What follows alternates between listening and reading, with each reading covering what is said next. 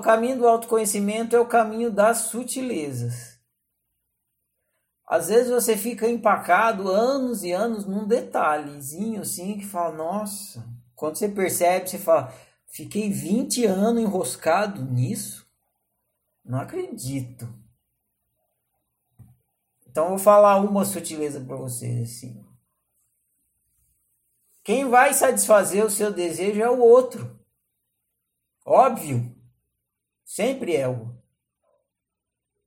O que, não, o que não significa que ele tenha essa responsabilidade. Simples assim. Essa é a sutileza. O outro não é responsável pela realização do seu desejo, mas ele é o objeto que irá satisfazer o seu desejo. Ele é. Se você não tiver esse objeto, você não terá o desejo satisfeito. Só que esse outro, esse objeto, outro, ele não tem essa responsabilidade. Eu usei a palavra obrigação e agora estou falando a palavra responsabilidade. Mesma coisa. Ele não tem obrigação de satisfazer o seu desejo, mas é ele que irá fazer isso. Se você quiser ir no cinema e ter o prazer de assistir um filme, você não fez o filme, você não foi o ator, você não fez a trilha sonora, você não filmou. Você vai estar tá lá. Quem está realizando o seu prazer de assistir um filme? Milhares de outros. Só que eles não têm obrigação de, te, de realizar o seu prazer. Eles fizeram aquilo porque eles decidiram fazer, porque era bem bom, caro e velho para eles. Então, o outro é o objeto que vai realizar o seu desejo, mas ele não tem essa responsabilidade.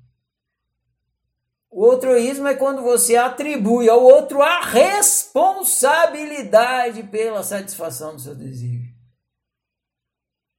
Ele não tem.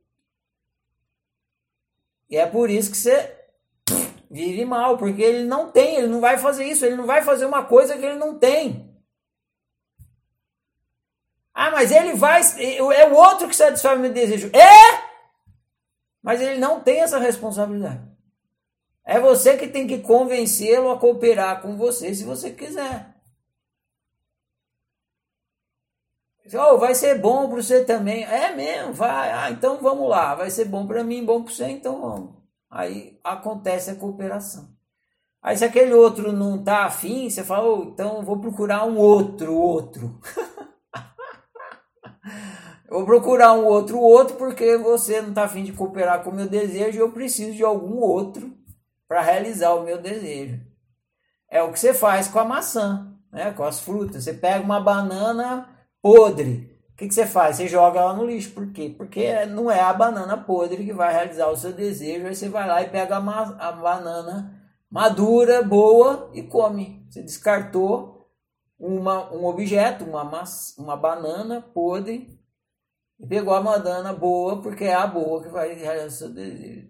Tiver 15 bananas podres e a décima sexta é a boa, você vai descartar as 15 até chegar no objeto que finalmente vai realizar o seu desejo. Pegando a Luísa, por exemplo, ela está sempre comendo pipoca, né?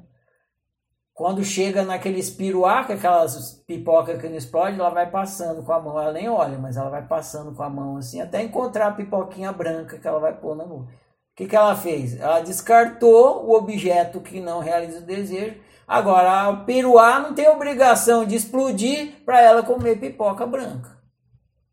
Explode aí, piruá, vai, tem que me. Não, a responsabilidade de encontrar a pipoca branca é da Luísa. Então é isso. Lembre disso. É o outro que vai realizar o seu desejo, sim, mas ele não tem essa responsabilidade. Essa é sua e intransferível. Se é intransferível, não tenta transferir, porque é intransferível. Ó, lógica simples e óbvia. Se é intransferível, não tenta transferir. Pô! Pra que tentar transferir uma coisa que é intransferível?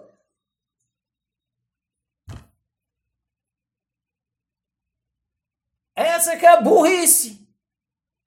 Aí sofre por causa dessa burrice, mas sofre para aprender a burrice que está fazendo. Estou tentando transferir uma coisa que é intransferível. Ó oh Lorde, acorda, cabecinha, que está na escuridão. Saia desse breu, entenda. Se é intransferível, não tem como transferir. Aí pronto. Iluminou, viu óbvio, sai do mal viver.